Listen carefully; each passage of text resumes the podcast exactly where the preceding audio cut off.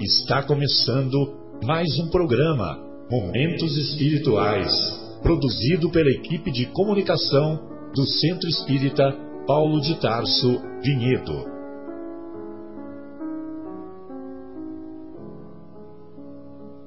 Se guardas contigo o estigma do sofrimento, indagando pela solução dos velhos problemas do ser e da dor, se percebes a nuvem que prenuncia a tormenta e o vórtice traiçoeiro das ondas em que navegas, vem conosco, estudemos a rota de nossa multimilenar romagem no tempo, para sentirmos o calor da flama de nosso próprio espírito a palpitar imorredouro na eternidade e acendendo o lume da esperança, perseveremos juntos em exaltação de alegria que Deus, o Pai de infinita bondade, nos traçou a divina destinação para além das estrelas.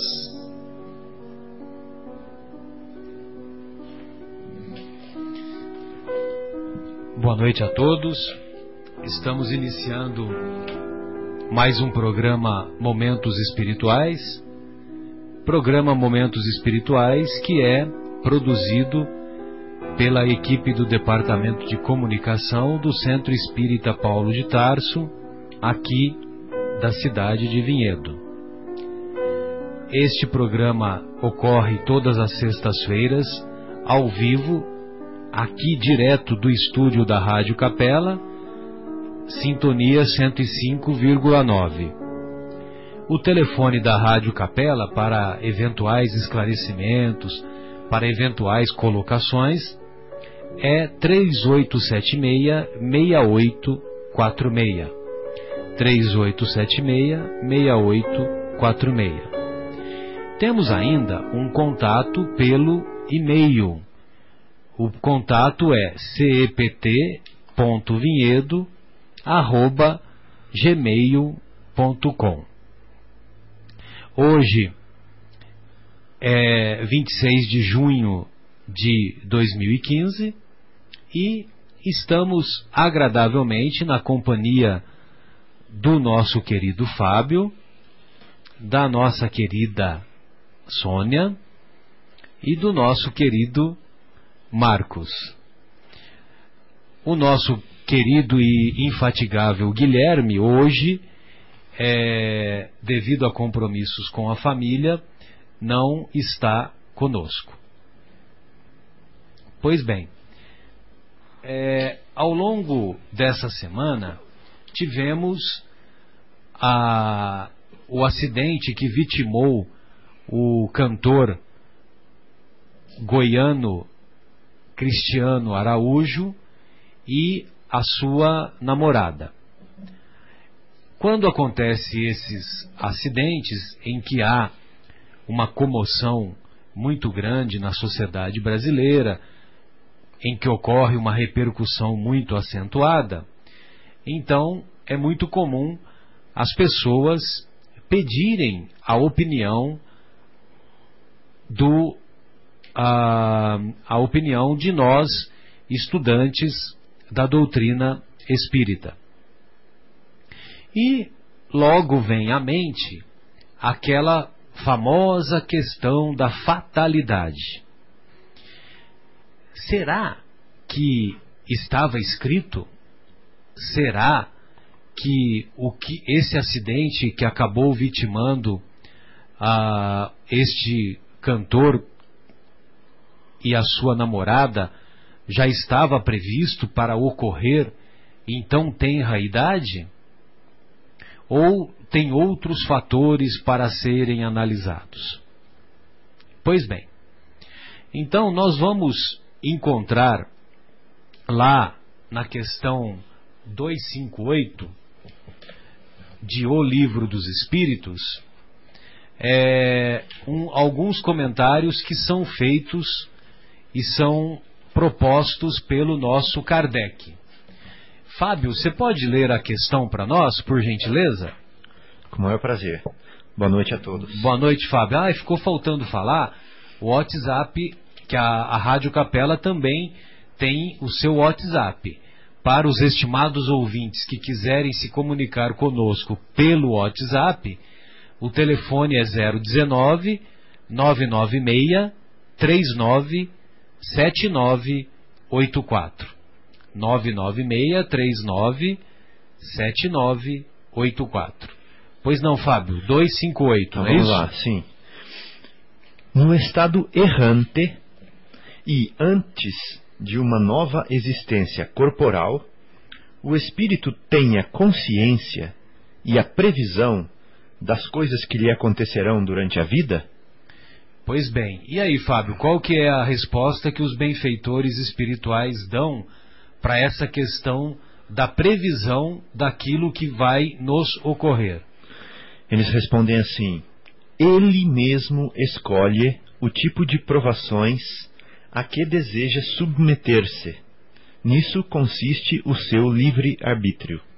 Então trata-se de um ato de liberdade, né? Ou seja, ele mesmo, antes de renascer, antes de encarnar, o espírito escolhe o gênero de provas. Prestem atenção, o gênero de provas por que há de passar.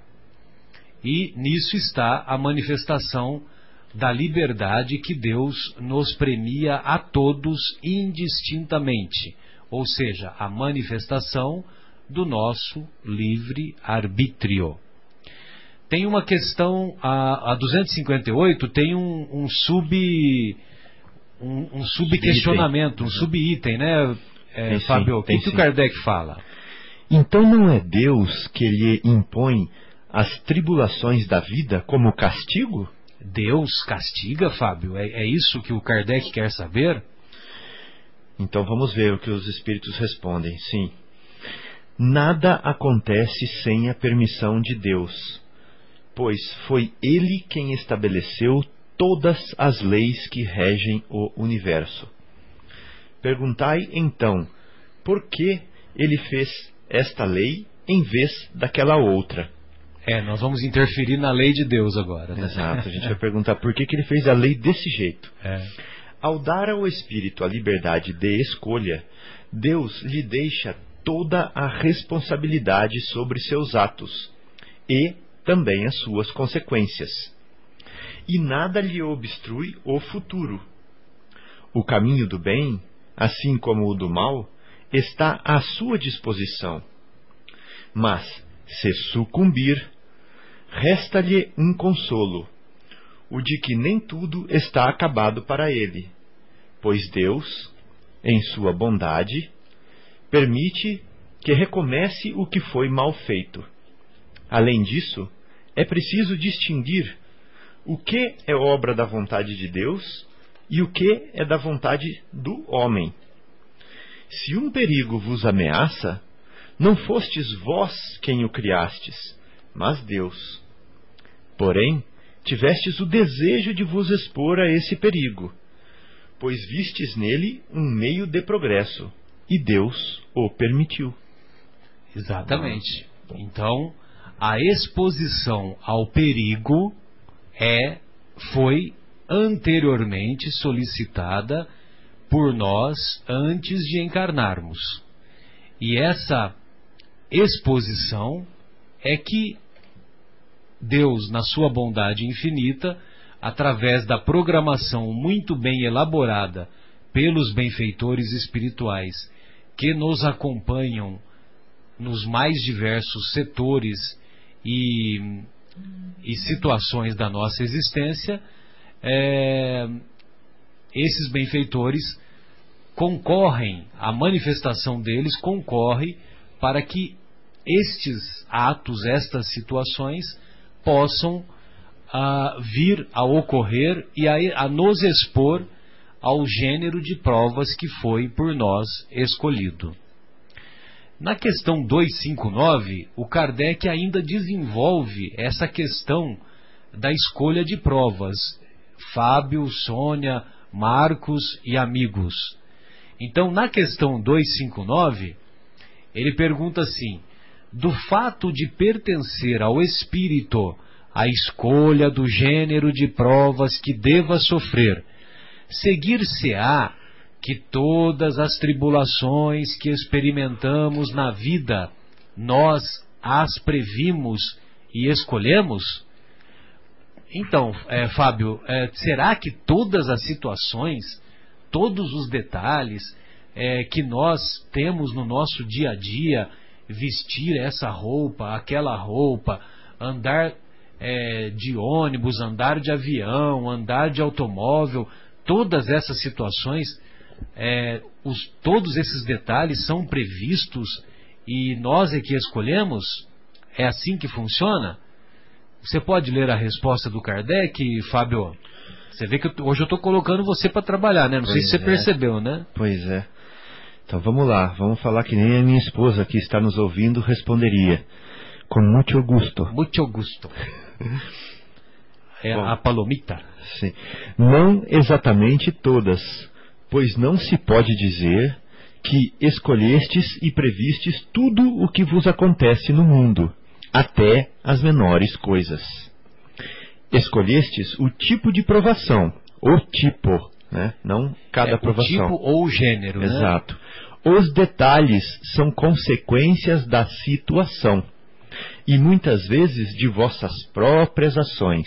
Exatamente. Pode ser que a gente mude de ideia no meio do caminho, né? Pode. Como a gente tem livre-arbítrio. Exatamente. Se o espírito quis nascer entre malfeitores, por exemplo, sabia dos incitamentos, das provocações, das tendências a que se expunha. Das tentações. Das tentações. Exatamente. Mas não conhecia cada um dos atos que praticaria. Esses atos são efeitos de sua vontade e de seu livre arbítrio. Ao escolher certo caminho, o espírito sabe que tipo de luta terá de enfrentar que gênero de luta terá que enfrentar. Sabe, pois, a natureza das vicissitudes que irá encontrar, mas não sabe se será antes este que aquele outro acontecimento que o aguarda.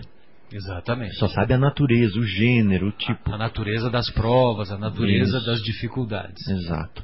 Os detalhes nascem das circunstâncias e da força das coisas só os grandes acontecimentos, os que influenciam o destino, estão previstos. Então, os principais fatos são escolhidos antecipadamente. Exatamente. É e, esses, e esses, são, esses vão influenciar no nosso destino.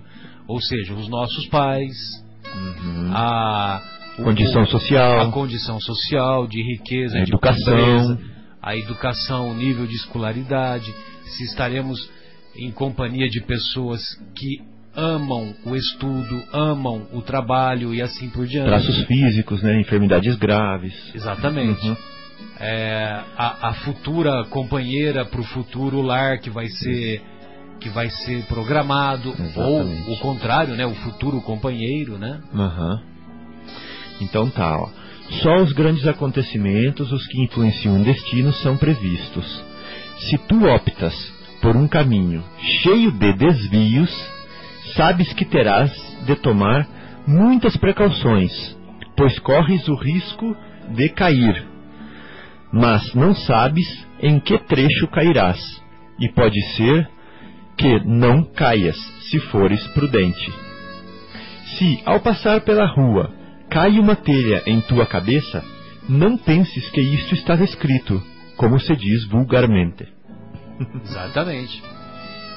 Mesmo que isso venha, mesmo que essa telha venha a provocar um traumatismo craniano, mesmo que ele, que essa telha venha, que esse traumatismo craniano é, leve a pessoa a ficar internada no hospital, etc, etc. Né? Uhum. Agora, pode ter acontecido através desta telha a o gênero de provas que ele escolheu de passar pelo sofrimento da internação no hospital. Uhum. Então, os, os, o, o gênero de provas pode ter, ter tido como origem o fato da telha ter caído na cabeça da pessoa. Mas não necessariamente, poderia ser numa outra ocasião. Uhum. E quantas vezes alguns acidentes, pequenos acidentes, nos acontecem e que são facilmente superados. Hum. São são pequenos testes, pequenas provações para a nossa paciência, para a nossa. É, para assim, para testar mesmo a nossa paciência, para testar o, o nosso encorajamento. E uma vez que nós passamos nessas pequenas provas, nós vamos nos candidatando a superar provas maiores. Mas, voltando ao gênero de provas e, e fazendo uma associação com o que ocorreu com o cantor Cristiano Araújo, que infelizmente é, teve a sua vida ceifada junto com a sua namorada, temos algumas análises a fazer. Primeiro, que no, no banco da frente estava o, o seu motorista e o seu empresário. Ambos usavam cinto de segurança. O casal que se encontrava atrás e que acabou vitimado agiu como 90% das pessoas em nosso país. 90% das pessoas em nosso país que ficam no banco de trás dos veículos não utilizam o cinto de segurança. Não utilizando o cinto de segurança, ele ficou exposto a um risco maior. Uhum. E, infelizmente, foi o que veio a ocorrer. Porque no acidente de carro que foi trágico e que teria havido várias manobras é, após o, o, acidente, eu não sei exatamente se houve capotamento, me parece que houve capotamento, vários capotamentos, a Sônia está me informando. É, então, devido a esses seguidos capotamentos, lógico que o, o, os corpos desses dois irmãos nossos que se encontravam no banco de trás, os corpos ficaram expostos a traumatismos maiores. Uhum. E esses traumatismos maiores acabaram levando à exaustão do corpo físico e eles e eles tiveram sua, suas vidas ceifadas. Mas é, será que estava realmente programado para ele viver três décadas, três décadas e meia, que era mais ou menos a idade dele e de sua namorada? É possível que sim. É possível que isso estava programado, mas estava programado ele enfrentar esse gênero de provas de passar por um acidente automobilístico grave que o levaria ou à morte do corpo físico ou a, a um tempo de internação prolongado ou as mais variadas circunstâncias que disso decorra. Então, é, essa escolha de provas, a escolha das provas, a escolha do gênero de provas, é sim antecipadamente previsto. E nós temos condições, de acordo com os postulados da doutrina espírita, nós temos condições de afirmar que o tipo de morte que cada um de nós terá foi antecipadamente programado. Então, não é somente é, a escolha do lar que habitaremos, se seremos ricos, se seremos pobres, se teremos uma situação financeira, econômica mais difícil, menos difícil, se estaremos mais expostos às tentações, se estaremos mais expostos à convivência com pessoas más, com pessoas ah, de, de educação ainda inferior. Então, não é somente isso. O gênero de provas que passa, o gênero de morte que teremos também é antecipadamente previsto, assim como as doenças que teremos ao longo da nossa existência, as doenças que, que vão se manifestar como algumas alterações que estão marcadas lá no nosso DNA que é aquilo que ocorre, que é aquilo que, tá, que está descrito na, na reencarnação de Segismundo no, na obra Missionários da Luz, que é, que é psicografada pelo Chico e ditada pelo nobre espírito André Luiz. Amigos, gostaria de algumas de alguns comentários de vocês desenvolvendo ainda esse tema da que palpitou a semana toda, tanto tanto na internet como no Facebook, quanto no, no, no WhatsApp. Gostaria da opinião de vocês. Ô Marcelo, é, ao longo da vida, quanto mais a gente vai lendo, a gente vai é, associando né, o que a gente está lendo com a nossa experiência de vida. E aí nós vamos nos conhecendo. Aí outra coisa, a gente vai observando a vida dos outros e comparando com a nossa, aí a gente vai nos conhecendo. Aí a gente vai vivendo e passando por desafios, por dificuldades e vendo como que a gente reage. Aí a gente vai nos conhecendo. Então, nesses três aspectos que eu te falei, como a gente vai se conhecendo, é, eu, na minha análise é, de mim mesmo, eu percebo que eu sou uma pessoa que tem bastante tendência a ser orgulhosa. E aí, analisando a minha infância, eu vejo o quanto eu fui incitado, é, a, provocado, quanto o meu orgulho foi excitado e provocado durante a infância.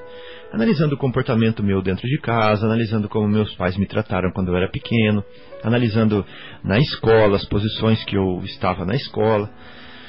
E aí hoje, é, graças a Deus, eu consigo entender com a luz que a doutrina espírita, vou falar aquele, daquele jeito que você gosta que eu falo, né? Alumiou. Alumiou. aquela doutrina espírita alumiou a minha, o meu entendimento, né? Iluminou. Nós somos do interior de São Paulo, interior de Minas, né? Pois é. Falamos é. assim. Pois é. Então, traduzindo, né, que iluminou é, a, o meu conhecimento, eu percebo que é, eu vim nesta vida e uma das coisas que eu vim para fazer aqui é mel melhorar esse meu lado orgulhoso. Que eu acredito que muitos amigos que estão ouvindo podem se identificar com esse, é, com esse problema meu, porque o orgulho e o egoísmo são as duas maiores chagas da, da humanidade. Né? Então, como eu tenho que trabalhar esse lado do orgulho bastante, eu reencarnei, entre aspas, coincidentemente, numa família, numa situação onde esse meu orgulho ia ser bastante provocado, onde ele ia ser incitado, onde ele ia ser realçado, sabe? E isso ia me incomodar de uma certa forma, ia me trazer um desconforto tão grande que eu ia ter dois caminhos para seguir. Ou eu ia exacerbar o meu orgulho e colher todas as consequências ruins disso, ou eu ia combater o meu orgulho para não mais é, sofrer as consequências dele. E é o que eu tenho feito hoje, né? Estou lutando contra o meu orgulho, estou trabalhando nele, estou me instruindo para entender em que situação que ele aparece, que situação que ele não aparece, como que eu posso lidar com ele. Mas qual é a conclusão que a gente chega disso? Onde que eu quero chegar? É que provavelmente antes de eu reencarnar, eu fiz uma análise do meu perfil emocional, psicológico, das minhas tendências, do meu, da minha característica é, espiritual, vamos dizer assim, e percebi já antes de eu reencarnar que o meu orgulho era uma coisa que deveria ser tratada nessa vida. Então, cuidadosamente, eu devo ter planejado as situações em que eu ia reencarnar para é, trabalhar esse orgulho. Primeiro, para identificá-lo Segundo, para chegar à conclusão de que ele me faz mal, de que ele me causa dor. Né? E terceiro, é encontrar meios, ferramentas de é, extingui-lo, né? de lutar contra ele. Se por acaso, Marcelo, com a minha iluminação espiritual, eu não consegui fazer esse plane... não consegui ter feito esse planejamento sozinho, porque eu ainda me considero não muito maduro espiritualmente, provavelmente algum tutor espiritual meu, como vamos dizer assim, um irmão mais velho, um irmão mais experiente, me ajudou, né? Me elucidou, me aclarou as, ideias, as ideias, me trouxe é, é, ferramentas ou é, pontos elucidativos que eu não, não, não, via antes, né? E me colocou e me, e me deu sugestões. E aí ele me ajudou a ter um, um leque de possibilidades na frente de onde eu escolhesse aquilo que fosse melhor para mim. Assim como a gente faz com adolescentes ou com crianças que ainda não têm experiência da vida. No final eles decidem, mas a gente os ajuda, não é verdade? Então, se os amigos é, ficaram chocados com as coisas que nós lemos do livro dos Espíritos, que o Marcelo muito bem explicou, é, eu estou trazendo esse, esse ponto extra para é, mostrar que é assim, que é exatamente como está escrito no livro dos Espíritos, que Deus quer que nós nos emancipemos, né? Deus quer que nós cresçamos. Por isso que Jesus nunca respondia as perguntas é, simples e facilmente. Ele, simples, ele muitas vezes respondia com outra pergunta, né? Ou ele colocava enigmas, porque ele quer que a gente se mexa, ele quer ele que a gente cresça. uma parábola, exatamente. Contava uma parábola, ele quer que a gente seja quem encontre a resposta, né? Ele quer que a gente é, se torne é, com maioridade espiritual. Então é isso que eu queria dizer. Queria dizer que sim, que nós somos convidados a planejar o nosso destino, né? E que é, somos ajudados pelos nossos tutores espirituais e cada vez mais desafiados a fazê-los com nossas próprias forças, com nossa própria capacidade e sofrer as consequências daquilo que nós decidimos por nós mesmos. Perfeito. Sônia, gostaria de ouvi-la. É, é uma fatalidade, né? E nós temos que encarar isso. É um problema que hoje acontece com o Cristiano, é uma personalidade famosa e, na verdade, poderia ser com qualquer um de nós, qualquer um dos nossos parentes, amigos, conhecidos. E a gente tem que tirar sempre uma lição disso tudo, né? A lição para nós, os cuidados que nós temos que ter. É, um pneu estoura, o carro perde a, a direção e se a gente não tiver, tivesse com o cinto de segurança, provavelmente poderia ter uma chance de, de não ter ferimentos tão graves que culminaram os dois à morte. É, a situação que também nos faz pensar que o dia de amanhã a gente nunca sabe o que, que vai acontecer. Tudo pode é, prever que está bom para hoje um rapaz saudável, não tinha doença, uma moça saudável, não tinha doença, mas os, as fatalidades ocorrem. E nós temos que estar preparados de uma certa forma, né?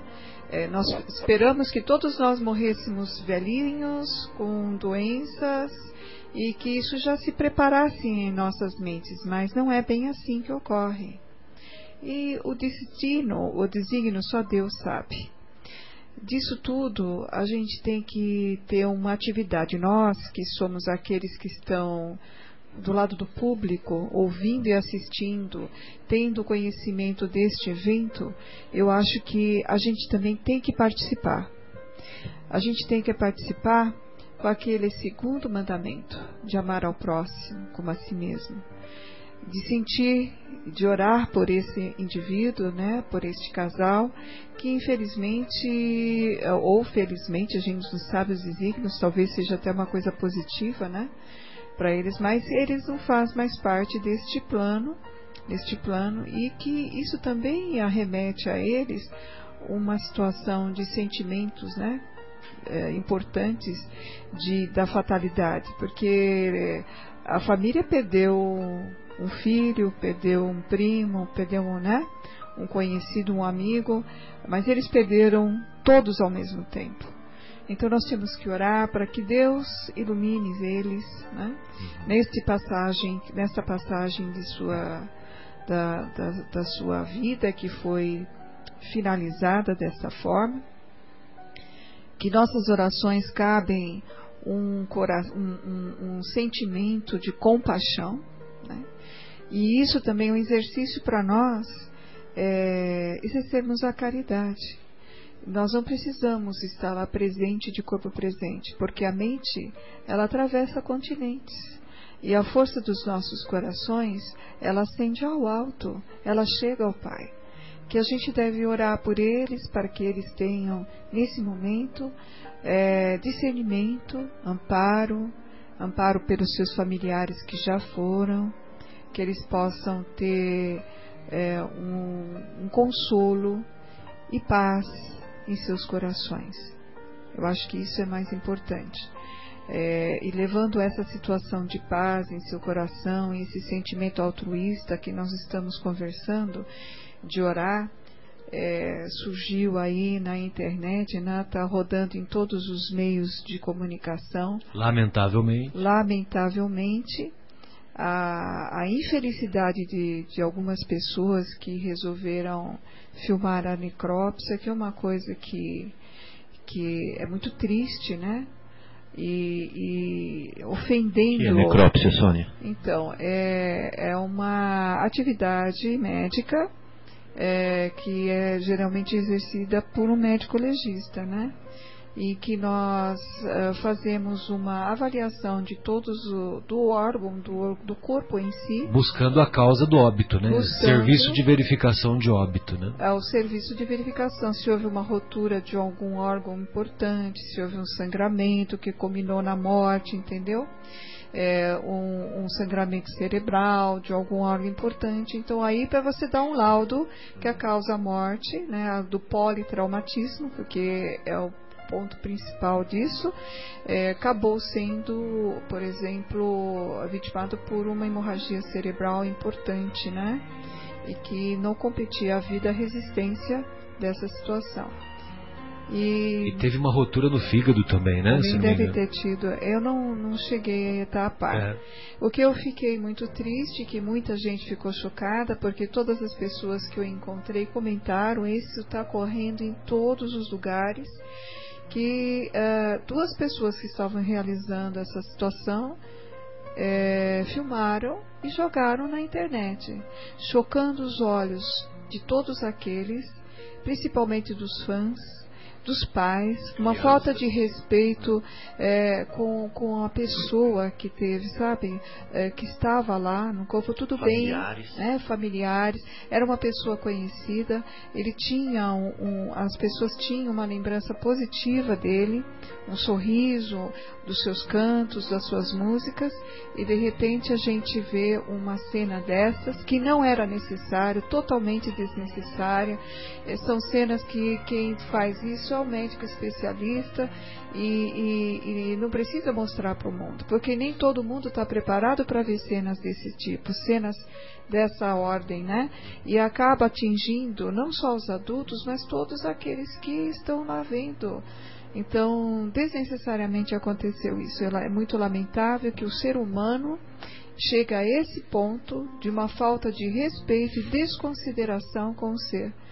E aí eu gostaria só de ver o que o Evangelho segundo o Espiritismo, no capítulo 11, que fala amar ao próximo como a si mesmo, ele dá uma descrição. Qual item, querida? É o item 10, que é falado por Sansão, antigo membro da Sociedade Espírita de Paris de 1863, essa psicografia, e ele fala que amar, no sentido profundo da palavra, é ser honrado, leal, consciencioso, é fazer aos outros o que deseja ser a si próprio, é procurar ao redor de si o verdadeiro sentido de todas as dores que afligem vossos irmãos, para levar-lhes alívio, é olhar a grande família humana como sendo a sua, porque essa família vós a encontrareis numa outra época em mundos mais avançados. Né? Então, a gente tem que ter o respeito acima de tudo. E eu acho que faltou esse amor, esse respeito.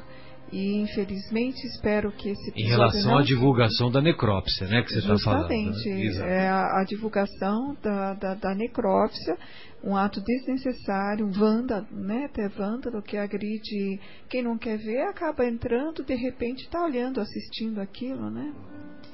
É, é, importante esclarecer também, né, Sônia e amigos, que a, diante dessas mortes violentas, seja por traumatismo, sejam pessoas vítimas de ferimento de arma de fogo, ferimento de arma branca, a, o atestado de óbito ele só é concedido após a verificação do óbito, né? Então, por isso que é feita, que a necrópsia é obrigatória nesses casos, né?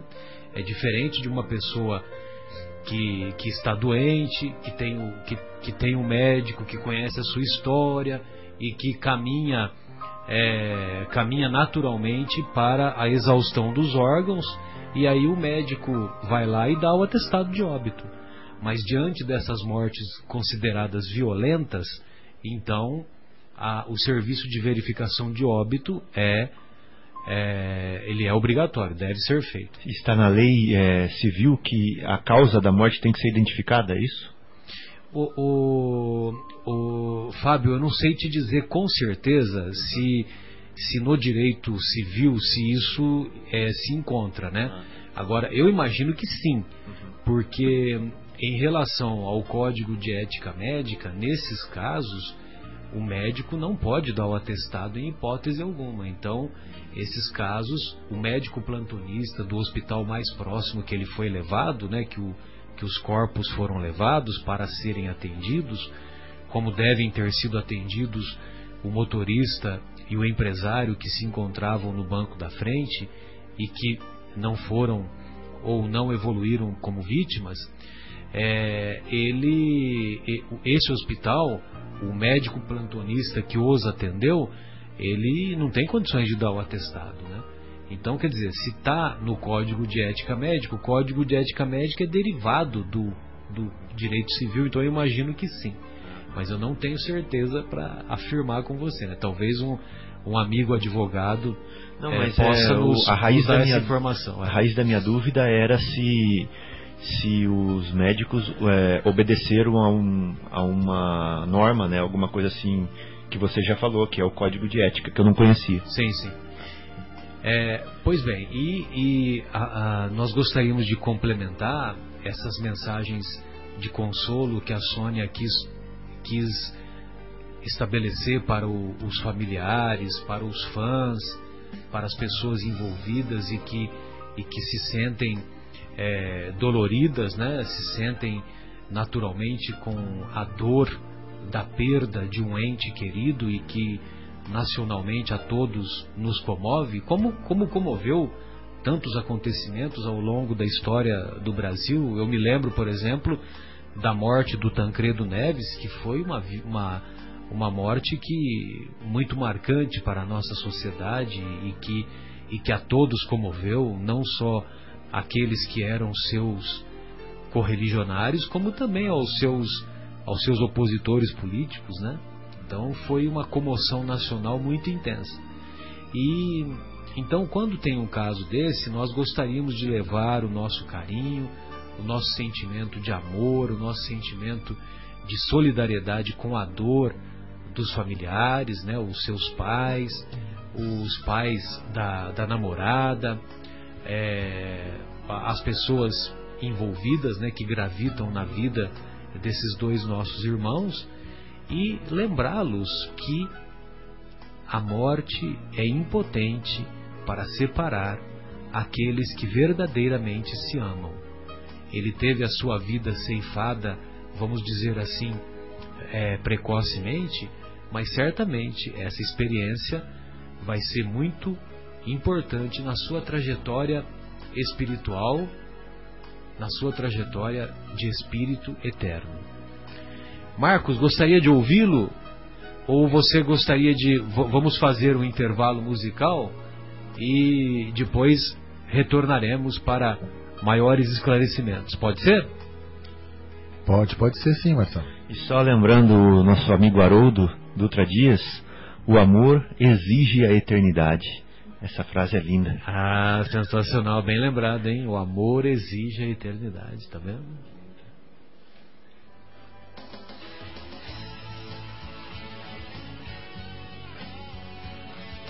Capela FM, a voz de Vinhedo. 9 horas e 40 minutos.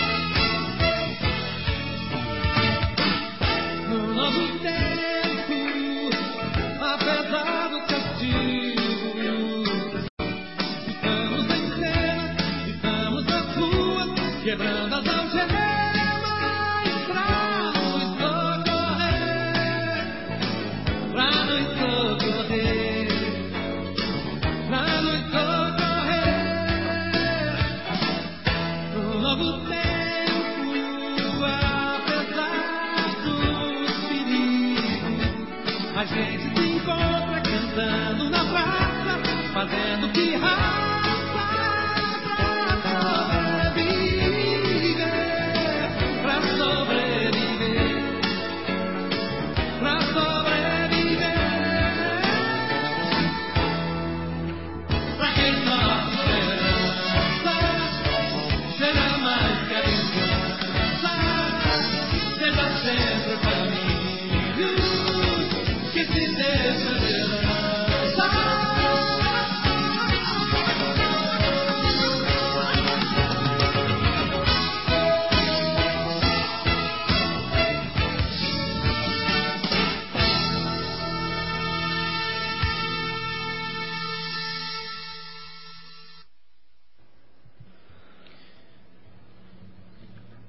Retornamos então com o programa Momentos Espirituais, programa que é elaborado pela equipe do Departamento de Comunicação do Centro Espírita Paulo de Tarso.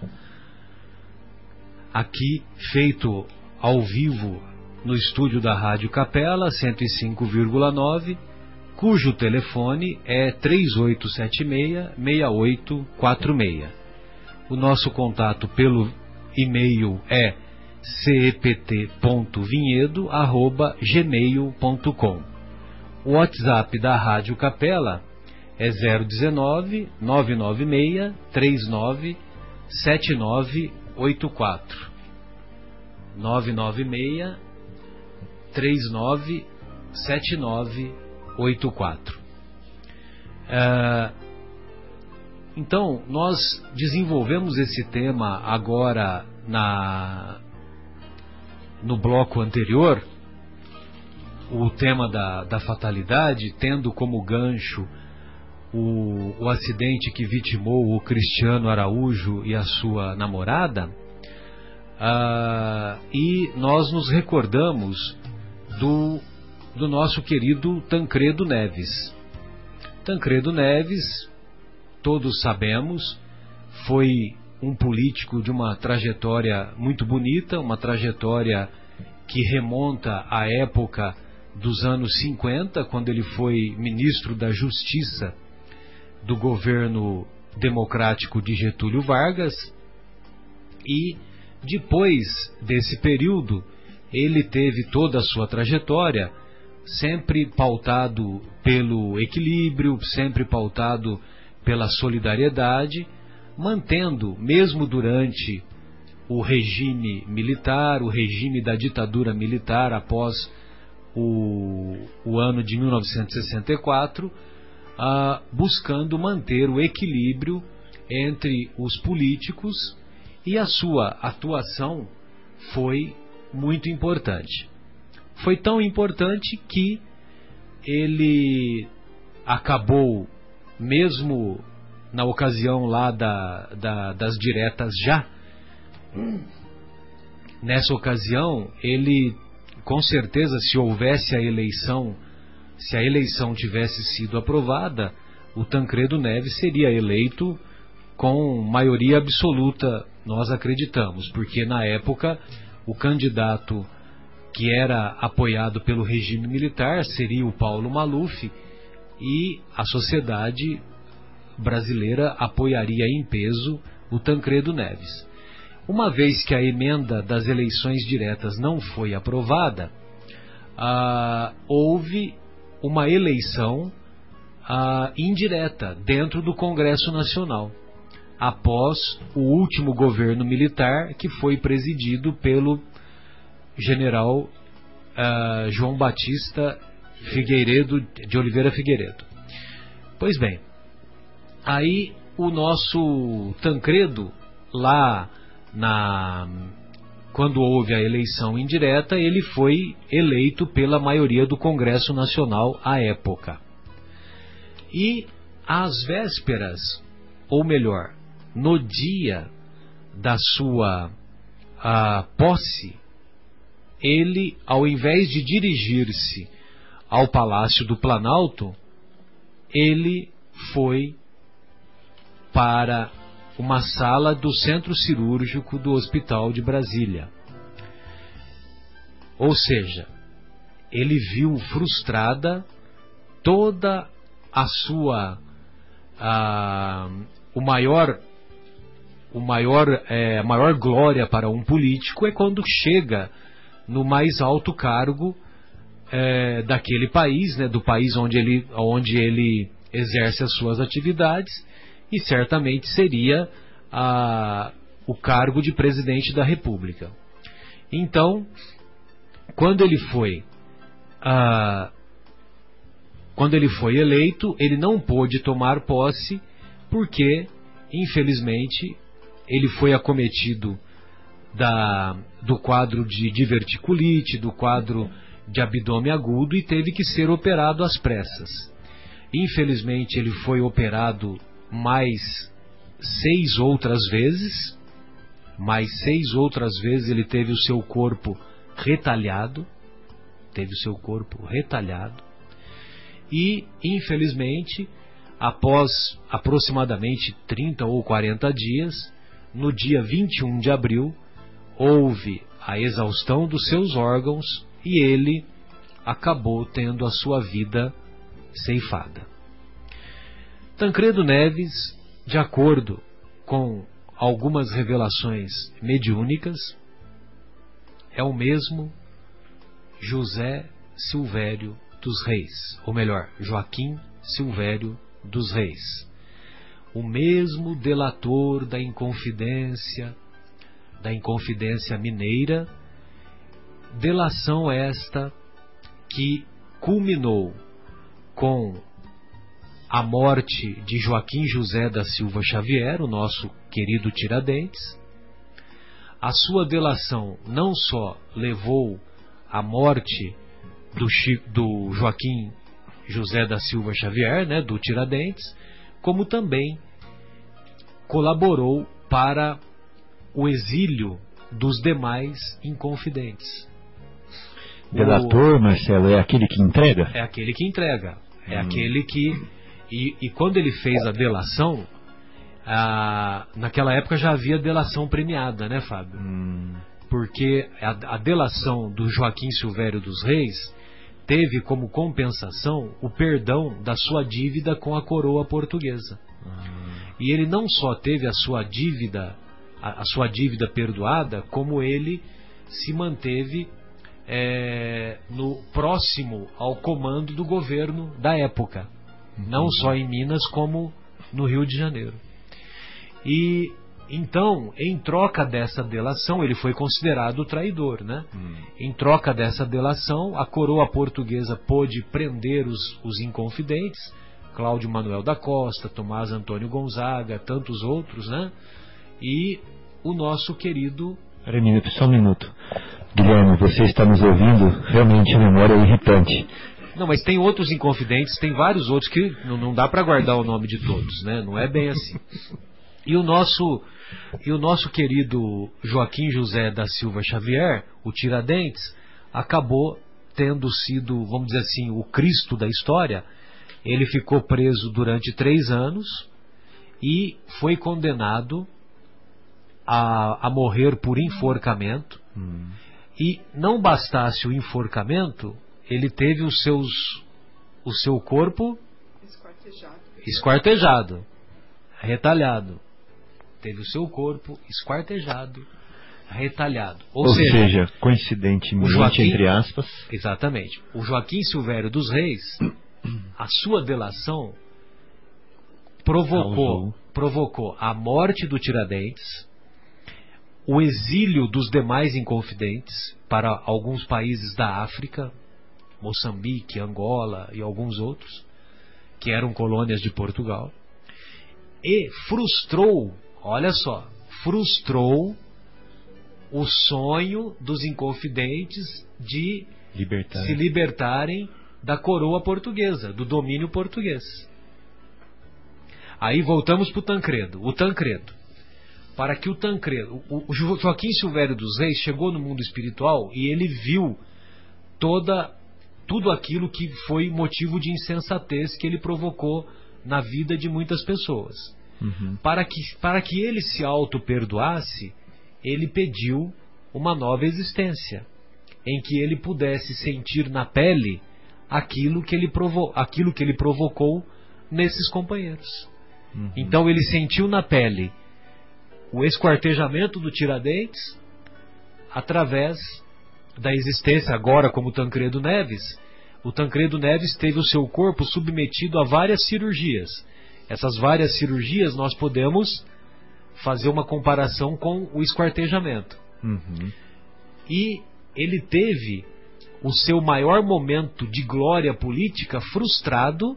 Onde ele ia libertar o povo do regime militar. Ele, onde ele ia, ele ia, libertar o povo do regime militar, que ele foi escolhido. Uhum. Mas ele não pôde exercer. Não Ou seja, exercer. ele viu a sua. ele sentiu a frustração né, uhum. né, de é, por exemplo, de fazer o gol, mas não poder comemorar, vamos dizer uhum. assim, né?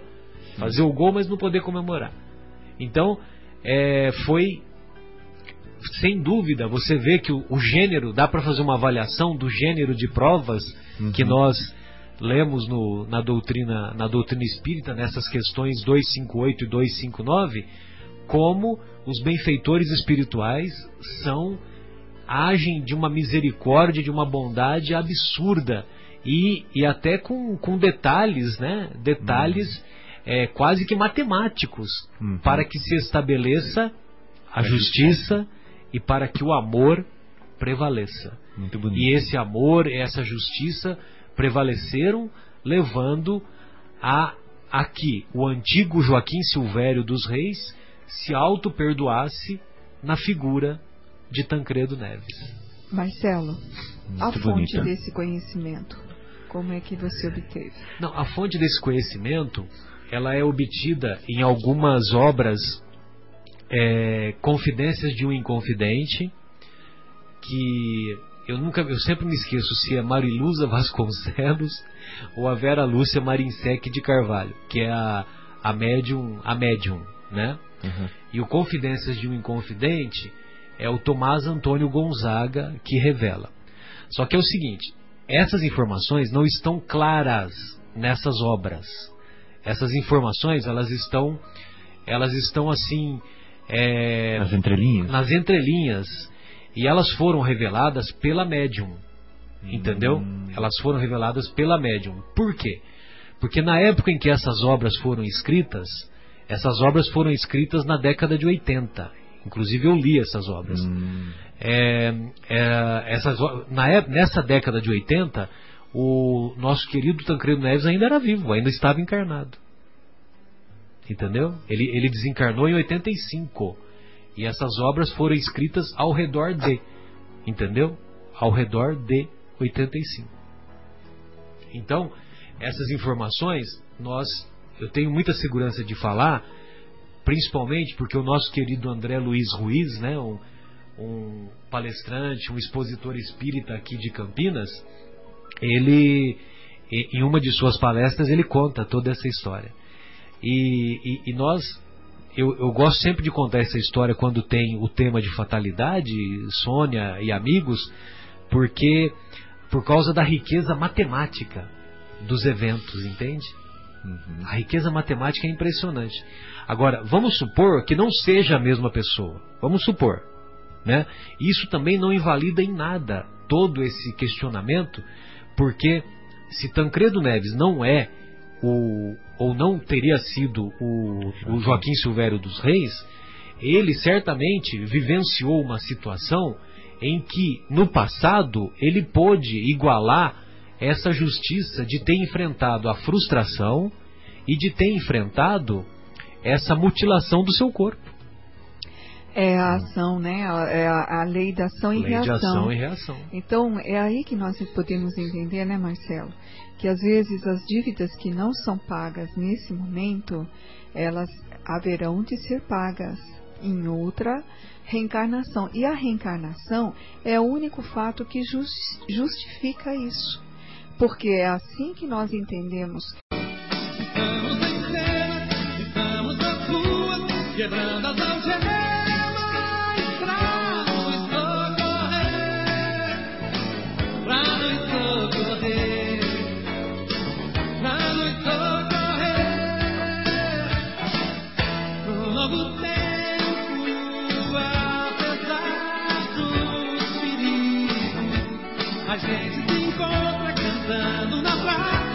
fazendo que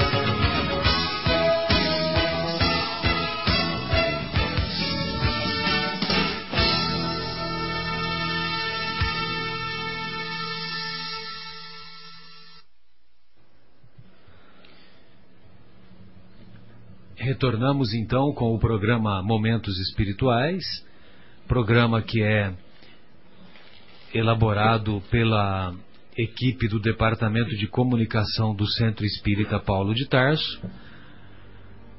Aqui feito ao vivo no estúdio da Rádio Capela 105,9, cujo telefone é 3876 6846. O nosso contato pelo e-mail é cept.vinhedo@gmail.com. O WhatsApp da Rádio Capela é 019 996 39 7984. 996 39 7984. Uh, então, nós desenvolvemos esse tema agora na no bloco anterior, o tema da, da fatalidade, tendo como gancho o, o acidente que vitimou o Cristiano Araújo e a sua namorada, uh, e nós nos recordamos do, do nosso querido Tancredo Neves. Tancredo Neves, todos sabemos, foi um político de uma trajetória muito bonita, uma trajetória que remonta à época dos anos 50, quando ele foi ministro da Justiça do governo democrático de Getúlio Vargas.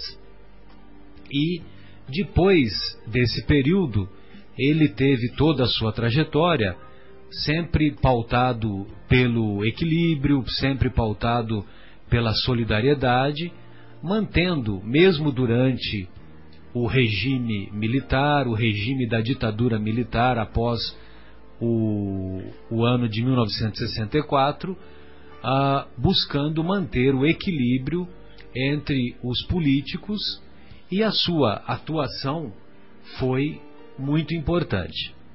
Foi tão importante que ele acabou, mesmo na ocasião lá da, da, das diretas já,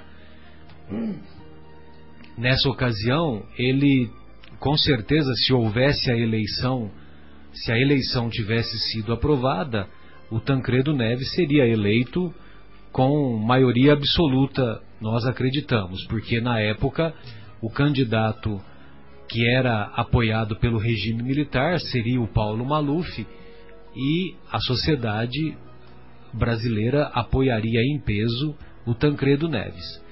Uma vez que a emenda das eleições diretas não foi aprovada, ah, houve uma eleição ah, indireta dentro do Congresso Nacional, após o último governo militar que foi presidido pelo general ah, João Batista Figueiredo de Oliveira Figueiredo.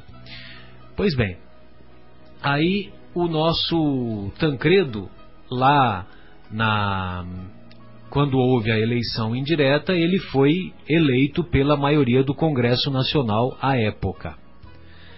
E às vésperas, ou melhor, no dia da sua a, posse, ele, ao invés de dirigir-se ao Palácio do Planalto, ele foi para uma sala do centro cirúrgico do Hospital de Brasília. Ou seja, ele viu frustrada toda a sua a, o maior o maior é, a maior glória para um político é quando chega no mais alto cargo é, daquele país, né, do país onde ele, onde ele exerce as suas atividades e certamente seria a, o cargo de presidente da República. Então, quando ele foi a, quando ele foi eleito, ele não pôde tomar posse porque, infelizmente, ele foi acometido da, do quadro de diverticulite, do quadro de abdômen agudo e teve que ser operado às pressas. Infelizmente, ele foi operado mais seis outras vezes, mais seis outras vezes ele teve o seu corpo retalhado, teve o seu corpo retalhado, e infelizmente, após aproximadamente 30 ou 40 dias, no dia 21 de abril, houve a exaustão dos seus órgãos e ele acabou tendo a sua vida ceifada. Tancredo Neves, de acordo com algumas revelações mediúnicas, é o mesmo José Silvério dos Reis, ou melhor, Joaquim Silvério dos Reis. O mesmo delator da Inconfidência, da Inconfidência Mineira, delação esta que culminou com a morte de Joaquim José da Silva Xavier, o nosso querido Tiradentes. A sua delação não só levou à morte do, do Joaquim José da Silva Xavier, né, do Tiradentes, como também colaborou para o exílio dos demais inconfidentes. Delator, o... Marcelo, é aquele que entrega? É aquele que entrega. É hum. aquele que e, e quando ele fez a delação, a, naquela época já havia delação premiada, né, Fábio? Hum. Porque a, a, delação do Joaquim Silvério dos Reis teve como compensação o perdão da sua dívida com a coroa portuguesa. Hum. E ele não só teve a sua dívida, a, a sua dívida perdoada, como ele se manteve é, no próximo ao comando do governo da época não só em Minas como no Rio de Janeiro. E então, em troca dessa delação, ele foi considerado traidor, né? Hum. Em troca dessa delação, a coroa portuguesa pôde prender os, os inconfidentes, Cláudio Manuel da Costa, Tomás Antônio Gonzaga, tantos outros, né? E o nosso querido. Minuto, só um minuto. Guilherme, você está nos ouvindo? Realmente a memória é irritante. Não, mas tem outros inconfidentes, tem vários outros que não, não dá para guardar o nome de todos, né? Não é bem assim. E o nosso e o nosso querido Joaquim José da Silva Xavier, o Tiradentes, acabou tendo sido, vamos dizer assim, o Cristo da história. Ele ficou preso durante três anos e foi condenado a, a morrer por enforcamento. Hum. E não bastasse o enforcamento, ele teve os seus, o seu corpo Esquartejado. esquartejado, retalhado.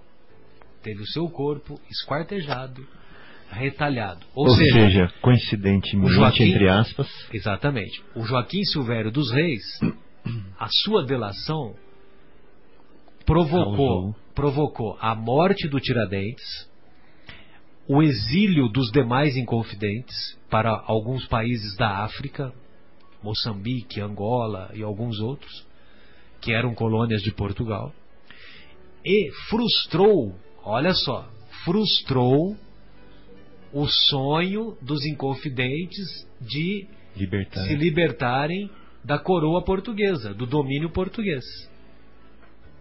Aí voltamos para o Tancredo. O Tancredo. Para que o Tancredo. O, o Jo- Joaquim Silvério dos Reis chegou no mundo espiritual e ele viu toda tudo aquilo que foi motivo de insensatez que ele provocou na vida de muitas pessoas. Uhum. Para que, para que ele se auto-perdoasse, ele pediu uma nova existência, em que ele pudesse sentir na pele aquilo que ele, provo aquilo que ele provocou nesses companheiros. Uhum. Então ele sentiu na pele o esquartejamento do Tiradentes através da existência agora como Tancredo Neves. O Tancredo Neves teve o seu corpo submetido a várias cirurgias. Essas várias cirurgias nós podemos fazer uma comparação com o esquartejamento. Uhum. E ele teve o seu maior momento de glória política frustrado Onde ele ia libertar o povo do regime militar. ele- onde ele ia, ele ia libertar o povo do regime militar que ele foi escolhido, mas ele não pôde exercer, Não ou seja, ele exercer. viu a sua, ele sentiu a frustração, Uhum. né, de, é, por exemplo, de fazer o gol mas não poder comemorar, vamos dizer Aham. assim, né, fazer o gol mas não poder comemorar.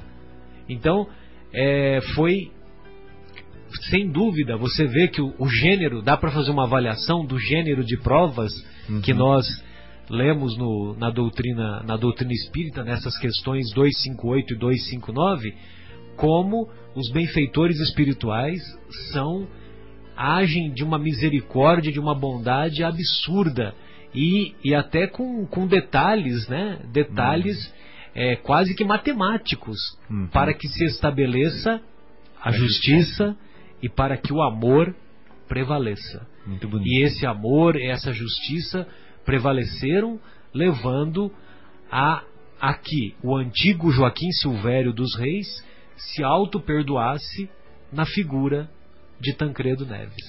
Marcelo, a Muito fonte bonita. desse conhecimento, como é que você obteve? Não, a fonte desse conhecimento, ela é obtida em algumas obras, é, Confidências de um Inconfidente, que eu nunca, eu sempre me esqueço se é Mariluza Vasconcelos ou a Vera Lúcia Marinsec de Carvalho, que é a, a médium, a médium, né? Uhum. E o Confidências de um Inconfidente é o Tomás Antônio Gonzaga que revela. Só que é o seguinte, essas informações não estão claras nessas obras. Essas informações, elas estão, elas estão assim, é, Nas entrelinhas? nas entrelinhas e elas foram reveladas pela médium. Entendeu? Hum. Elas foram reveladas pela médium. Por quê? Porque na época em que essas obras foram escritas, essas obras foram escritas na década de 80. Inclusive eu li essas obras. Hum. É, é, essas, na, ép- nessa década de 80, o nosso querido Tancredo Neves ainda era vivo, ainda estava encarnado. Entendeu? Ele, ele desencarnou em 85. E essas obras foram escritas ao redor de. Entendeu? Ao redor de 85.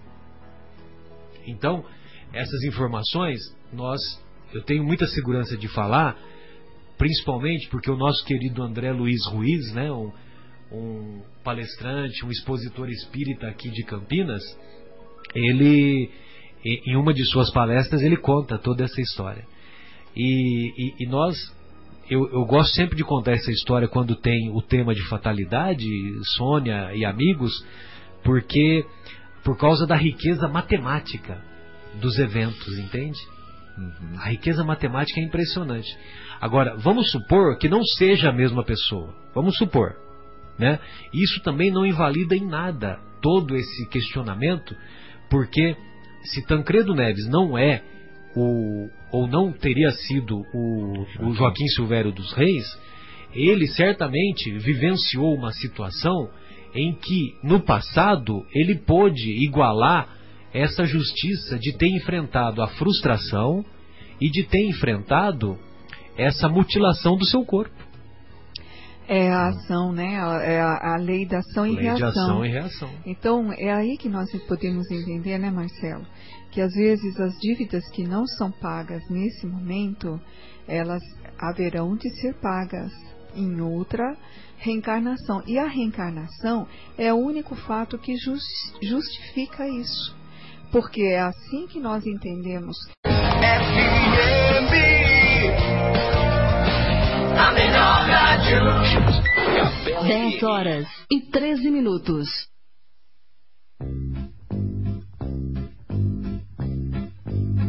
Eu vou seguir uma luz lá no alto, eu vou ouvir uma voz que me chama, eu vou subir a montanha e ficar bem mais perto de Deus e rezar.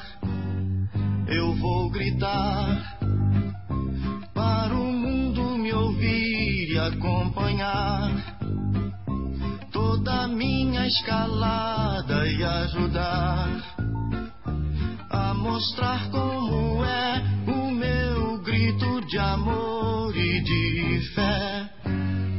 Eu vou pedir que as estrelas não parem de brilhar e as crianças não deixem de sorrir e que os homens jamais se esqueçam de agradecer.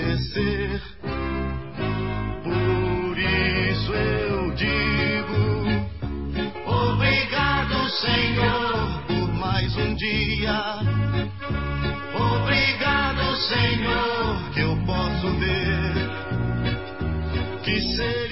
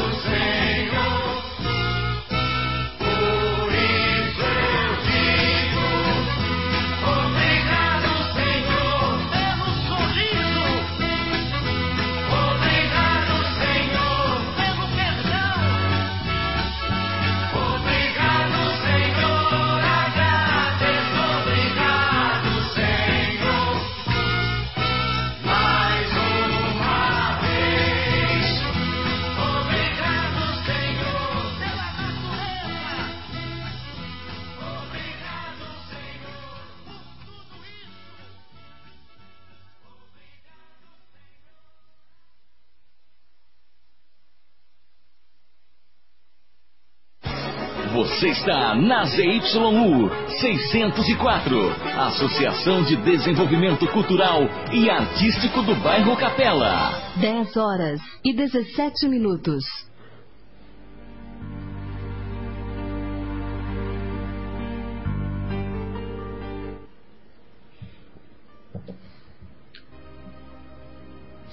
Retornamos então com o programa Momentos Espirituais e agora há pouco citamos um exemplo. O nosso Fábio citou um exemplo de uma visita que ele fez em uma ocasião num presídio do interior de Minas e nós estávamos conversando aqui no, no intervalo e a Sônia gostaria de fazer algum coment, um, um comentário aí que é bastante pertinente, né, Sônia? Por favor. Então, no livro Obras Póstumas, é, de, que foi feito após a, a, o óbito, né, após a morte de, de Allan Kardec. É, o livro Obras é, Póstumas, ele é foi... É uma coletânea. É, ele foi compilado pela esposa do Kardec, a, a, a Gabi, a, a Amélie... A, como é que é? A, ela era conhecida como Gabi, agora me fugiu o nome dela. Mas a esposa dele, quando o Kardec desencarnou em 31 de março de 1869, vítima de um aneurisma cerebral, ele, ah, ele tinha, ele havia deixado ainda vários manuscritos. E a Gabi, ela, a Amélie Gabriele Boudet, conhecida como, como Gabi. Obrigado, Fábio. É, então a, a Gabi, ela ela reuniu todos, todas essas anotações inéditas do Kardec e colocou nesta obra intitulada Obras Póstumas. E é o que a Sônia vai fazer o comentário que está contido na obra Obras Póstumas. É isso mesmo, Marcelo. Então, eram os relatos, algumas mensagens que foram guardados pelo próprio Allan Kardec, né? É, no intuito de não for publicado, porque ele fez uma seleção. Ele fez uma seleção, ele montou os estudos para montar as outras obras. Mas eram, são seleções interessantes. Tanto é que acabou virando o quinto livro da obra, né? E essa, essa quinto livro. O sexto livro, querido. Ah, perdão, o sexto livro. Esse está na, na, num item chamado de regeneração da humanidade, bem no final do capítulo, tá? É, são divididos em várias partes, né? E dentro desse contexto, a regeneração, ela está na Constituição, é, deixa aqui, ó, ela está na meu livro está grudado aqui, está tá difícil de virar a página aqui. Está na segunda parte de transcrição, né? Dos livros de previsões referente ao Espiritismo. E o item chama Regeneração da Humanidade.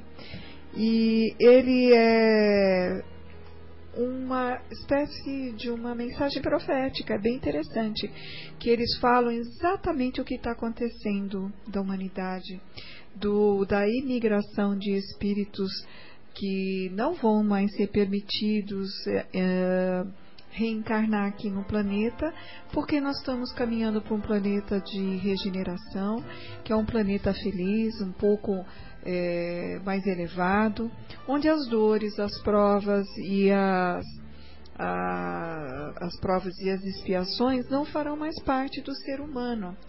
E aí não há por que isso acontecer dentro desse contexto. Mas eles falam o seguinte: olha só, é, nós estamos falando de um indivíduo que, quando você vê que ele está atrás da grade, algo ele fez.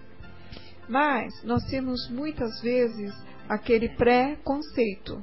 Porque a gente ouve, olha, ele fez tal, tal crime, mas a gente não sabe o que fez ele levar a esse crime. Então, os espíritos superiores, conversando com Allan Kardec, passaram a seguinte situação: que sim, que o, apenas os espíritos que cuja maldade está enraigada no coração, que eles não querem saber de ouvir o que Jesus tem que falar para eles. Eles fazem o mal pelo prazer do mal, esses sim vão ser degradados, vão ser removidos do planeta, porque senão eles vão atrapalhar a evolução porque eles vão continuar querendo roubar, matar, fazer iniquidades, essas barbaridades que a gente acaba assistindo. Todos esses, pouco a pouco, estão sendo removidos do planeta. E no lugar destes que estão sendo removidos do planeta, estão sendo colocados espíritos evoluídos. Olha só, sai um espírito infeliz, que ainda não compreende a, a palavra de Jesus, a palavra do amor, e entra um que vem trazer uma experiência boa para o planeta. A gente pensa que todos estes que fizeram, será que todos os presos vão ser degradados? Será que todos esses aí? Não, olha só como eles classificam. Não pense, porém, que em virtude da falada imigração, ou seja, a saída dos espíritos que estão né, saindo agora do planeta, que a gente considera os espíritos menos elevados, todos os retardatários serão expulsos da Terra e atirados para mundos inferiores. Muitos desses tornarão a vida terrena, por terem sido vítimas das influências das circunstâncias e do exemplo. O inventório era neles pior que o âmago, ou seja, o que ele, o local onde eles viviam, com as pessoas onde eles viviam, com o tipo de vida que eles estavam é, a, sendo obrigados a passar, não era uh, condizente com o interior deles. No interior deles não havia aquela maldade inata, entendeu? porém as forças das circunstâncias o fizeram caminhar pelo lado errado, né?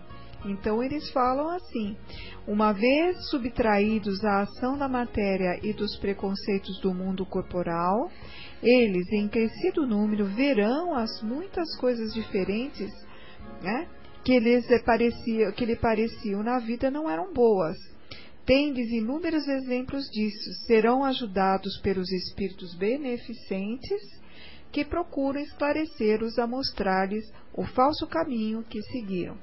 É a mesma coisa no jardim de infância, né? Quando você está vendo duas crianças brigaram pelo mesmo brinquedo e uma vai lá, bate na outra, né? E machuca, às vezes, uma mordidinha, né? Nós vamos expulsar essa criança da creche? Vamos mandar ela embora porque ela agrediu o amiguinho? Né? E será porque ela não fez isso motivada na hora pela vontade, pela força? E às vezes, não raros casos, a gente vê crianças que são agressivas na creche e quando a gente vai detalhar a vida delas, os pais, os pais têm um ambiente muito conturbado, a família vive uh, uh, em, em, atritos constantes, uh, os pais se xingam, se batem, e essa criança, ela como espectadora de tudo isso, ela acaba simulando aquela violência e ela passa a copiar no meio social que ela vive. E o meio social que ela está vivendo é a escola. Então, muitas vezes, essa mesma criança que assiste essa violência recebe a violência da casa. Pais né, que acabam batendo na criança por muito pouco, que não tem paciência com a, a hiperatividade deles, que não entende que é uma fase de transição pelo ímpeto de ser criança, que eles ainda não têm um raciocínio pleno, eles fazem as vontades, eles não sabem. Por isso que eles precisam de tutores, de educadores, para mostrar para eles que o caminho, qual é o melhor caminho, o que é o certo, o que é o errado, o que é o bom, o que é ruim, o que deve ser feito, o que não deve ser feito. E por isso que eles precisam de orientações. Então, às vezes, eles sofrem agressões físicas e acabam o quê? Colocando na escola aquilo que eles recebem. Então, cada caso é um caso. E é assim que a espiritualidade vê a gente. Nós somos ainda espíritos num já grande jardim da infância do plano espiritual. Sem dúvida, é assim que os benfeitores espirituais, e não pode ser de outra maneira, né? Porque como eles têm uma bondade e são caracterizados por uma misericórdia é, muito, muito acima do nosso alcance de compreensão, nós vamos observar que quando eles analisam a nossa conduta, o nosso comportamento, então eles nos consideram realmente na infância da humanidade. Marcos, gostaria de ouvi-lo e seus comentários. Fique à vontade. Marcelo, 40 eu... minutos para discorrer sobre o tema. Eu, como estou aqui no lugar do nosso infatigável Guilherme, Aliás, é... o Guilherme é melhorzinho que você, viu, Marcos? Porque o Guilherme faz comentário quando ele está aí na mesa. Mas, desculpa, eu estou aprendendo ainda. Então eu estou aqui com um monte de computador na minha frente, uma mesa com, só acho que tem 365 botões, um para cada dia do ano. Marcos, o Fábio é fofoqueiro, viu? Não se preocupe. então eu estou aqui, eu estou pensando muito mais na, na técnica do que na do que nas na coisas. gramática. Que... É isso aí. Mas sei que eu posso falar alguma coisa do que a Sônia disse agora, né, que eu estava pensando aqui, é que nós realmente temos né, essa, esse período de transição que estamos passando do nosso planeta e que seres melhores estão nascendo. Né? Então tem várias. É, várias correntes né, de pensamento dizendo que nós estamos recebendo mesmo essas, essas crianças mais é, é, bem dotadas de, de intuição, bem dotadas de pensamento, de raciocínio, bem dotadas de bondade, né? E que muitos são missionários mesmo. Então são as crianças chamadas índigo e agora nos últimos tempos chamado cristal, né? Então e que e que dizem os dizem os uh, os entendidos da questão, que eu não sou um deles, mas que esses seres já vêm com cadeias de DNA mais, é, mais ativadas do que nós. Então, todo ser humano tem X cadeias, mas algumas não ativadas e que esses seres humanos novos estão vindo com cadeias, é, maior número de cadeias de DNA ativadas. Então é claro que a providência divina né, vai injetando no planeta mentes mais sábias, mentes mais bondosas, para que a gente possa realmente fazer essa transição desse planeta com maior tranquilidade e mais rapidamente daqui para frente. Quando eu era criança, Marcos, lá em Barbacena, os nenezinhos nasciam de olho fechado e ficava com o olho fechado um tempão. Acho que eu até já falei isso aqui. Hoje em dia já nasce com o olho aberto, logo logo vai nascer conversando já. Fabinho, olha, é, essa analogia que se faz com os cachorrinhos é, é impressionante, né? Que quando nasce um cachorro, aí as, a, o cachorro leva uma semana para abrir os olhos, né? Agora, no, no, no, gênero humano, isso não ocorre já há muitos milênios, viu? milênios. é, há muitos milênios. Então, essa história aí de falar que que o ser humano, ao nascer, ele leva uma semana para abrir os olhos, isso é uma conversa mole para boi dormir, né? Ele não era mais Ou... inchadinho antes, Marcelo? Ah. Ficava... Minha irmã parece que ele era tudo inchadinho, assim, que eu não abri o olho. Imagina, isso é diálogo flácido para calentar bovinos, viu? Olha, eu tenho conhecimento de causa, né? Ah, eu é. posso falar para vocês.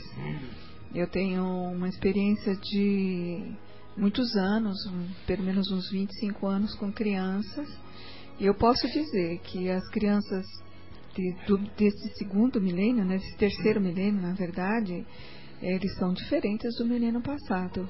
São espertas, são vivazes, são precoces, elas desenvolvem, inclusive, neuropsicomotor dela muito mais precoces do que as crianças do passado. Era isso que o, o Fábio quis dizer, né? Que a, as crianças pareciam que eram mais quietinhas, né?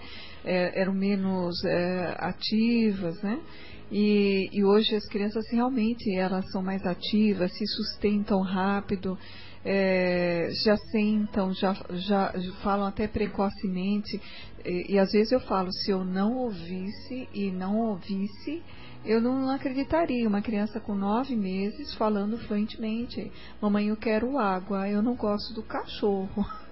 nove meses de idade, eu falei, e ela realmente uma menina muito precoce. Então, cada espírito tem a sua característica, né? Tem aqueles que vêm dotados das artes, né? Das pinturas, das músicas. Existe aí no Google, você põe, coloca aquela, coloca esse item, crianças mega gênios. E vocês vão ver crianças com 5 anos é, tocando piano como se tivesse feito toda uma faculdade de música, musicista, compondo músicas. Uma criança de 9 anos, de 7 anos, como tinha um menino uh, é, que é de origem mexicana, é, subindo num, numa caixa para fazer uma palestra para médicos e para doutores PhD sobre neurologia e neurofisiologia e falando com termos técnicos. Uma criança com por, por volta dos sete anos falando com termos técnicos. De onde que vêm esses conhecimentos, se não justificado pelas vidas anteriores e pela reencarnação? E por que eles vêm? Por quê? Porque o mundo está se transformando para algo melhor. E nós estamos participando disso. E aqui vai ter uma nova comunidade de vida, uma nova situação. Hoje a gente passa muitas pressões, né? Mas tudo isso vai sair, tudo isso vai embora. E se Deus quiser, nós vamos ter uma sociedade melhor, mais justa, mais equilibrada, uma política é, estruturada na sabedoria, né? Não é compra de votos e nem venda de votos. Vai ser eleito aquele que tem mais sabedoria, é aquele que tem mais conhecimento, é aquele que tem mais estrutura. Pode falar, Marcos. E tem uma característica interessante, porque assim, né, quando a gente lê um pouquinho mais sobre essas crianças, as chamadas índigo e as chamadas cristal hoje, sem, sem querer muito também ficar preso a rótulos, mas é, o que diziam, o que dizem é que esses índigos eles são mais confrontadores, então eles são mais é, digamos assim, indignados com injustiças, então eles são confrontadores, eles vão, eles brigam, então é, que vieram num, numa geração anterior para poder ficar, né? Fazer a limpeza. É, revoltado com esse negócio. Ah, por que, que ninguém cuida da natureza? Vamos cuidar e, e faz um, um movimento como Greenpeace, por exemplo, né? São, eles têm um idealismo tão forte, tão contundente, que eles lutam pelo idealismo e eles não são corruptíveis. Exatamente. Exatamente, esses são os índios. Agora estão vindo os pacificadores, os chamados pacificadores, eles vão trazendo a paz. Então, numa contenda, num confronto, ele, ele é o. Não, deixa disso, ó, veja bem, calma, vamos, vamos pensar, vamos ficar em paz tal. Então eles são mais pacificadores. Então, é, tem um videozinho na internet super famoso, né? Que roda por aí, roda em um WhatsApp, daquela criança, acho que já até foi dito aqui, né? Daquela criança que fala, puxa, mas o povo teve que morrer para eu poder comer ele. Então, eles são mais pacificadores, eles querem mais a paz, né? Eles não querem fazer. É, é, é, violência. Então são. E é assim que o mundo vai ficar, né? Graças a Deus, né, Sônia? Vai ficar mais pacífico, vai ficar mais compreensivo, né? É, graças a esses seres que estão chegando e a nossa própria evolução, que a gente vai melhorando um pouquinho a cada dia, né? Se espelhando neles, né? É, e é interessante que nessa questão aí do, dos mundos, né, das muitas moradas na casa de meu pai, vejam vocês que volta e meia nós voltamos para o Mestre. Então, os conceitos que o Mestre Jesus nos trouxe são conceitos que equivalem a leis cósmicas que são válidas para qualquer lugar ou situação em que nos encontremos. Então, tem um determinado momento que eu até, eu até vou ler porque para mim é muito comovente, que se encontra lá no, no Evangelho de João, né, nas anotações de João, capítulo 14, é, versículos de 1 a 3. Então ele fala assim: Não se turbe o vosso coração, crede em Deus, crede também em mim. Há muitas moradas na casa de meu pai. Se assim não fosse, eu já vos teria dito, pois me vou para vos preparar o lugar. E após ter ido e vos preparado o lugar, eu voltarei e vos retomarei para mim, a fim de que lá, onde eu estiver, vós estejais também. E num determinado, num outro determinado momento, Jesus fala que eu sou o bom pastor. E se ele é o bom pastor, ele conhece a cada um de nós pelo nome, pelo sobrenome e, pelo e pelo histórico das inúmeras vidas sucessivas que já tivemos. Como ele é, como Jesus é um espírito construtor de planetas, ele tem essa capacidade. Nós estamos muito distantes dele, mas ele tem essa capacidade de conhecer a cada um de nós do nosso desde o nosso mundo íntimo até as inúmeras folhas corridas anteriores que temos. E é a folha corrida mesmo. e então nesse capítulo 3 de O Evangelho segundo o Espiritismo, nós vamos encontrar o mestre falando sobre há muitas moradas na casa de meu pai. E num determinado momento, o Santo Agostinho, que ele ele assina algumas mensagens nesse capítulo, então ele define para nós a classificação dos dessas moradas que existem na casa de meu pai, como diz de maneira tão bela e tão poética o mestre. Então ele vai nos classificar. Primeiro, os mundos primitivos. O nosso planeta, o planeta Terra, já foi um mundo primitivo. Já foi um mundo é, em que existia apenas os animais, teve a época dos dinossauros, teve a época das, dos mais variados cataclismos e mais variadas situações de predomínio das intempéries da natureza. Só que até a chegada do Mestre Jesus, nós podemos classificar o nosso planeta como mundo primitivo. Depois que o Mestre chegou, em que houve uma consciência maior da humanidade, uma consciência maior da, da razão da nossa existência, da responsabilidade dos nossos atos, então a, o planeta Terra deu um passo adiante mundos de provas e de expiações.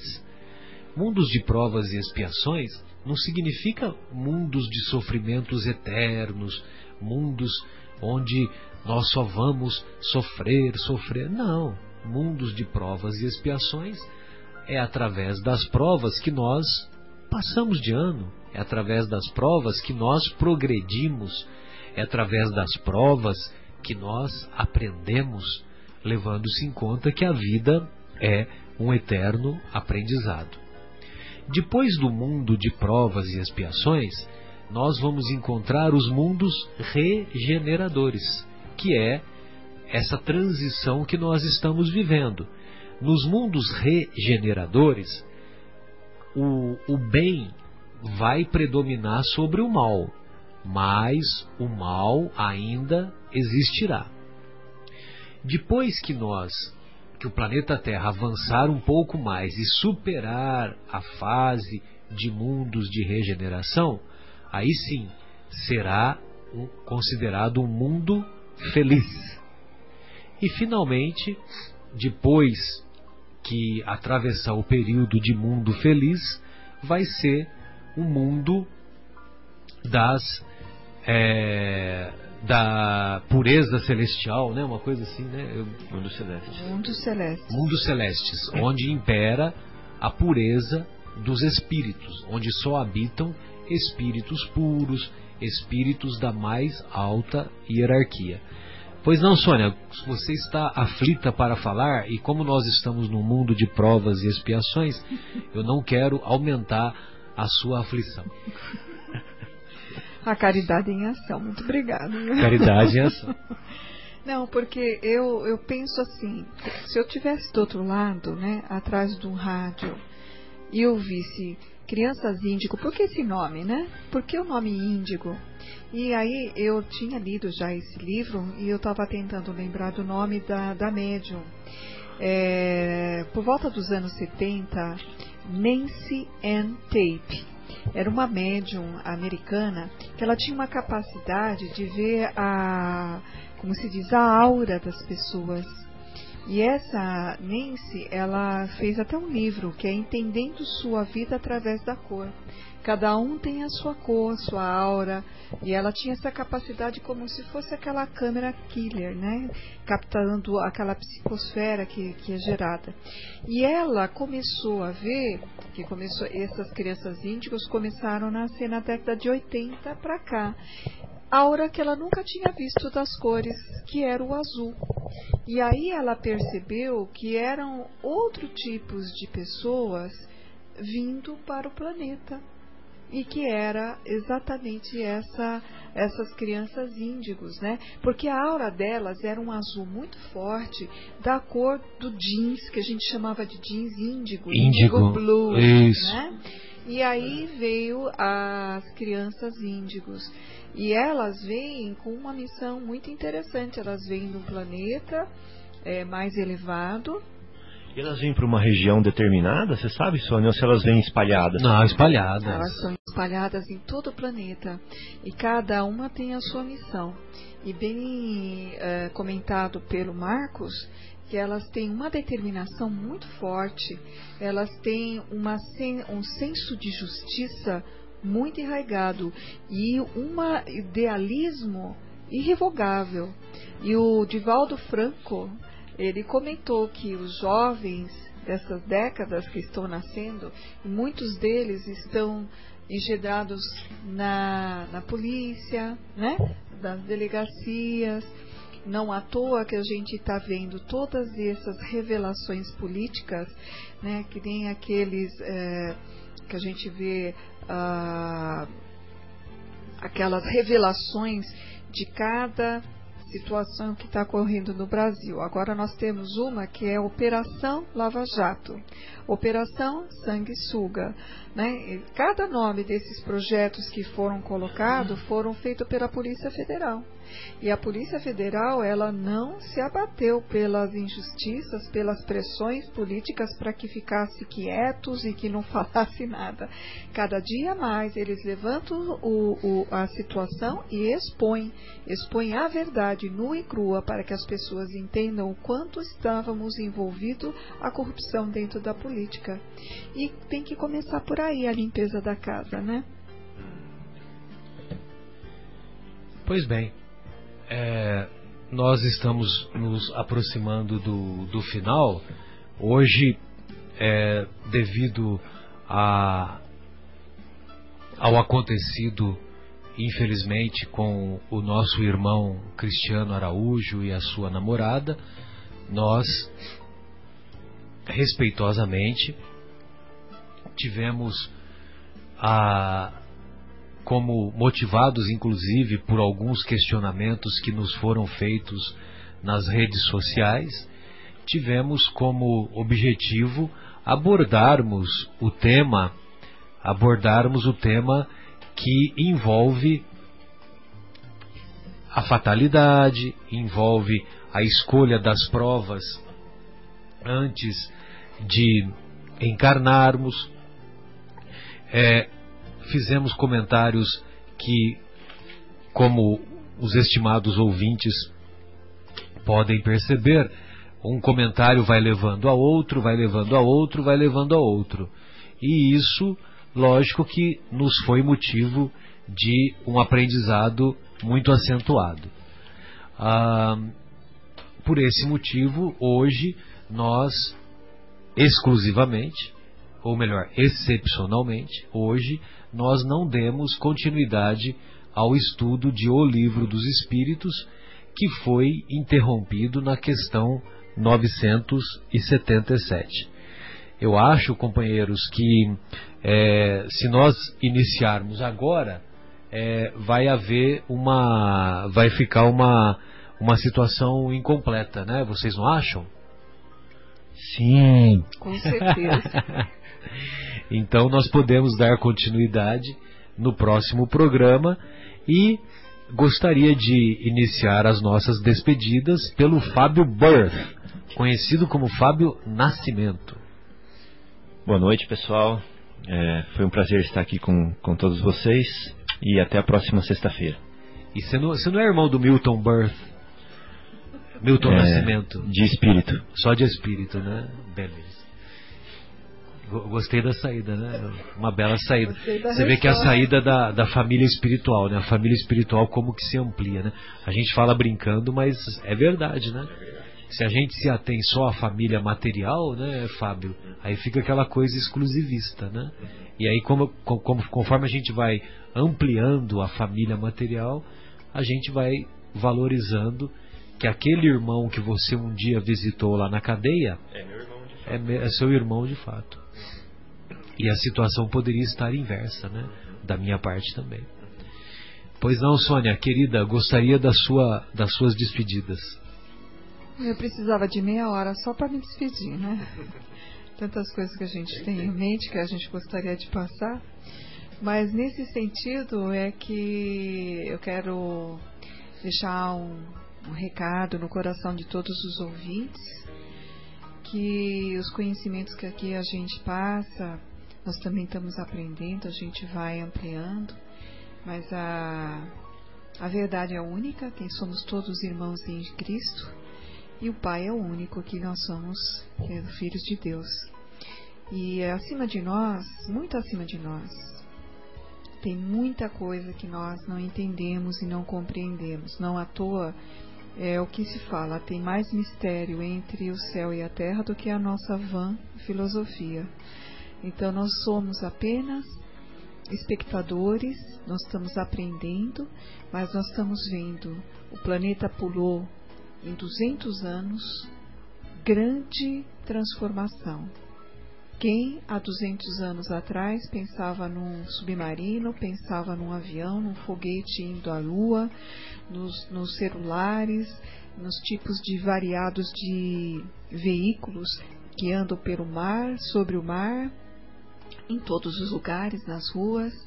Então nós podemos compreender que são chegados os tempos das mudanças e que esses tempos que mudam externamente nos convidam também às mudanças internas e que nós reflitamos qual é o nosso papel aqui, agora, nesse momento, se não apenas tentarmos nos melhorar, tentarmos ta- passar essa situação na nossa evolução, de que também devemos fazer a nossa reforma interior. E aí, para que tudo isso? Para a gente conseguir ser permitido continuarmos nesse planeta, porque quem é que não quer ficar aqui quando souber que não vai ter mais Herdar a terra, né? é, justamente. Né? Só os mansos e pacíficos é que vão herdar a terra. Né? Então, a todos vocês, um grande abraço, Deus no coração, muita oração em suas vidas. Orai e vigiai para que as suas reformas sejam felizes também, na compreensão que somos estudantes. Marcos, suas despedidas. Queridos amigos aqui da Rádio Sônia, Fábio, Marcelo, boa noite. Obrigado pela oportunidade mais uma vez. E os queridos amigos ouvintes, também quero agradecer a, a sua audiência e quero desejar a todos um final de semana fantástico, com muita paz, com muita luz e uma nova semana também recheada de muita paz, muita luz, muitas realizações e que Deus esteja com todos vocês. Muito obrigado. Eu só gostaria de uma última colocação, é, em especial aos pais do Cristiano Araújo, aos pais das, da namorada do Cristiano, é, em, e que se estenda também para outros pais, para outros familiares que tiveram a vida ceifada dos seus entes queridos precocemente, muitos em circunstâncias semelhantes à do Cristiano e de sua namorada. Então, nós gostaríamos de nos recordar de um pensamento que, segundo o qual diz que nós não devemos nesse momento de dor, de dor muito forte, muito intensa, nós não devemos perguntar a Deus por que comigo. nós devemos perguntar a Deus o que devemos aprender com essa dor, o que devemos aprender com essa situação aflitiva. E nessa hora, vale a pena nós nos recordarmos que é essa hora que nós temos que carregar a cruz. Arrastar a cruz é diferente de carregar a cruz. Nesta hora é que devemos dar o nosso testemunho. Nesta hora devemos mostrar a nossa fé, a nossa coragem, a nossa resignação, a nossa aceitação, a nossa submissão à vontade de Deus. Porque a alegria que nos falta hoje será multiplicada por mil quando nós superarmos essa dor. E tenhamos a certeza, tenhamos a convicção de que esses nossos irmãos que tiveram sua vida ceifada precocemente serão amparados por aqueles mesmos que os precederam e também por aqueles mesmos seus benfeitores espirituais que os acompanham há tanto tempo. Muito obrigado mais uma vez. Boa noite a todos.